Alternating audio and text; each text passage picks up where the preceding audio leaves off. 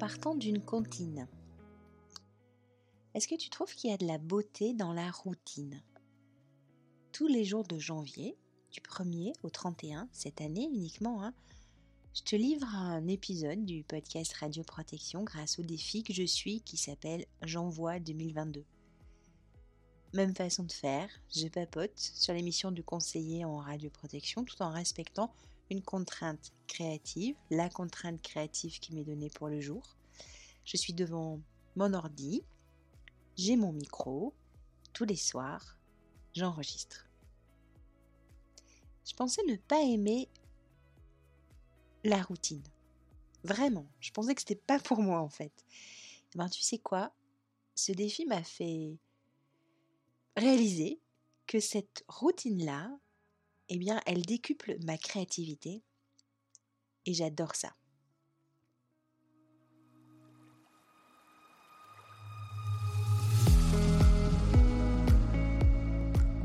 Open, shut them, open, shut them, give a little clap.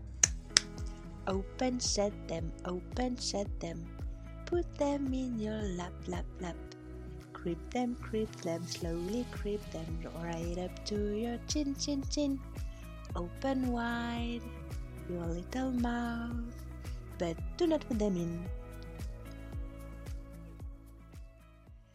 Alors cette petite comptine, cette petite comptine enfantine, c'est une comptine que je chantais et au passage tu remarqueras comment je chante merveilleusement bien je pense que c'est la première et la dernière fois que tu m'entends chanter sur ce podcast.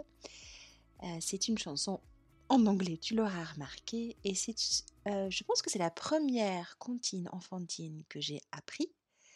D'ailleurs, je pense que si on dit comptine enfantine, c'est sûrement un pléonasme. Alors, donc je reprends. C'est la première comptine que j'ai apprise. Et en tout cas, c'est la première que j'ai chantée à ma fille.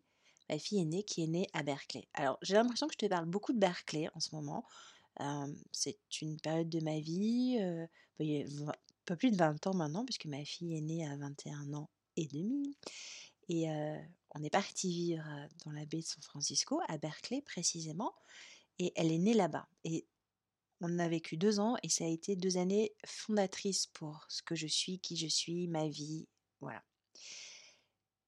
J'appartenais à un groupe de mamans, on avait tous des enfants à peu près au même âge, et, j'avais rencontré ces mamans dans une association. Et donc, c'était il y a un peu plus de 20 ans. Et dans cette association, on chantait, on, se réunissait, je, crois que c'était tous les jeudis matins. On se réunissait et on chantait, on faisait des jeux avec les bébés, mais vraiment des nourrissons. Cette chanson-là, Open Shut c'est vraiment, c'est peut-être la souris verte américaine. Tous les enfants américains la connaissent. Et dès qu'elle est née, toutes les semaines, dès que ma fille est née, est née, toutes les semaines, j'allais dans ce groupe-là de, de mamans et on chantait, et notamment celle-ci. Et en fait, très vite, elle s'est mise. Alors, il y a une gestuelle que forcément je ne peux pas vous montrer puisqu'on est sur le podcast, mais open, en fait, open, shut them, c'est les mains. Vous ouvrez les mains, vous les fermez, vous ouvrez, vous les fermez, vous les mettez sur le genou. Creep them, creep them, vous remontez lentement, vous tapotez sur la poitrine jusqu'à la bouche. On est juste en dessous de la, la bouche, open wide, ouvre en grand ta bouche, but do not put them in, ne les rentre pas. Et hop, on les cache, on cache les mains derrière le dos. C'est une petite gestuelle comme ça enfantine que un peu, alors c'est peut-être pas la souris verte, c'est peut-être plus euh, ah bah je connais même plus la chanson en français, euh, tournicoti tournicota là, vous savez, on, on, montre les mains, on les fait tourner et hop, on les cache derrière le dos. Voilà, ça c'est la comptine. À trois mois, ma fille a commencé à jouer avec ses mains lorsqu'on, lorsque je chantais cette comptine et à faire la gestuelle associée à la chanson. C'est vraiment la force de la routine, le fait qu'elle ait entendu toutes les semaines cette chanson et qu'elle ait vu la gestuelle et qu'elle a commencé à m'accompagner. Et trois mois, je trouvais ça magnifique, merveilleux. Et toute petite, elle commençait. Alors, bien sûr, c'était pas assuré, mais c'était volontaire. C'était vraiment le geste associé à ça. Elle a parlé assez tard, elle est rentrée en maternelle à 3 ans, elle savait pas parler, elle disait trois mots, papa, maman, gâteau. Et, mais elle signait. Et je pense que, alors je sais pas dans quel sens, est-ce qu'elle s'est mise à parler tard parce qu'elle signait, ou est-ce qu'elle signait, alors signer, Signer, c'est-à-dire s'exprimer en faisant des signes. C'est pas le langage des sourds, mais c'est un langage qui se travaille avec les enfants, avec les petits, les bébés, pour qu'ils s'expriment avant que la parole vienne. Bref, la routine de la chanson lui a appris à communiquer avec ses mains, elle l'a ensuite signé et ensuite elle a parlé. La routine de la chanson lui a appris à signer. Et tu sais, ça me fait penser aux missions du conseiller en radioprotection. Notamment les 7e et 8e missions du conseiller en radioprotection qui sont indiquées dans le Code de la santé publique. En fait, le conseiller, il conseille le responsable de l'activité nucléaire sur la définition du programme de la surveillance radiologique des effluents et de la surveillance radiologique de l'environnement.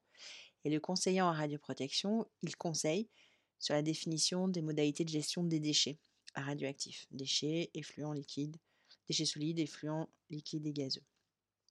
Eh bien, je me dis que eh bien, je me dis qu'on a, on a de la chance quand même, nous conseillons en radioprotection à l'hôpital, parce qu'on a des outils qui nous permettent qui nous permettent de faire en sorte que tous nos conseils puissent être fondés sur des choses vraiment tangibles, sur des calculs que l'on peut faire, sur des méthodes qui sont éprouvées.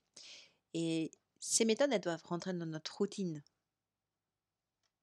dans notre quotidien, presque quotidien de conseiller en radioprotection. Je vais te citer deux exemples d'outils vraiment géniaux que je te conseille absolument d'essayer si c'est pas fait. Prends-toi la, fais-toi la promesse et promis, je ne chanterai plus. Si tu te fais cette promesse d'utiliser les deux outils que je, que je vais te donner, je te promets, je te promets, je chante plus du tout, jamais de ma vie sur le podcast. Le premier outil que je te conseille, c'est Erika. C'est un outil qui est en ligne et qui te permet de faire, de calculer des coefficients d'impact sur la faune et la flore de ton environnement. Et ça te fait permet de faire une évaluation d'impact radiologique c'est génial, c'est hyper facile. C'est hyper puissant. Vraiment, va voir Erika.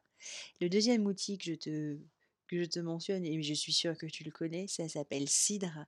Et Cidre, c'est pareil, c'est une plateforme en ligne qui te permet de faire l'impact des effluents liquides sur les travailleurs qui sont qui se trouvent à l'extérieur des, des, centres de production, par exemple un égoutier qui travaille, pour une société, une régie qui gère les eaux usées d'un établissement, quelle est la dose engagée pour ce salarié en fonction de ce que tu rejettes? Et ça te permet de calculer l'activité maximum que tu peux rejeter euh, tout en préservant euh, la, la sécurité de ce salarié. Donc c'est l'outil CIDRE qui est en lien avec un rapport de l'IRSN qui te donne les trois méthodes de plus en plus précises, donc jusqu'à l'utilisation du logiciel CIDRE pour, euh, pour définir tes rejets maximum.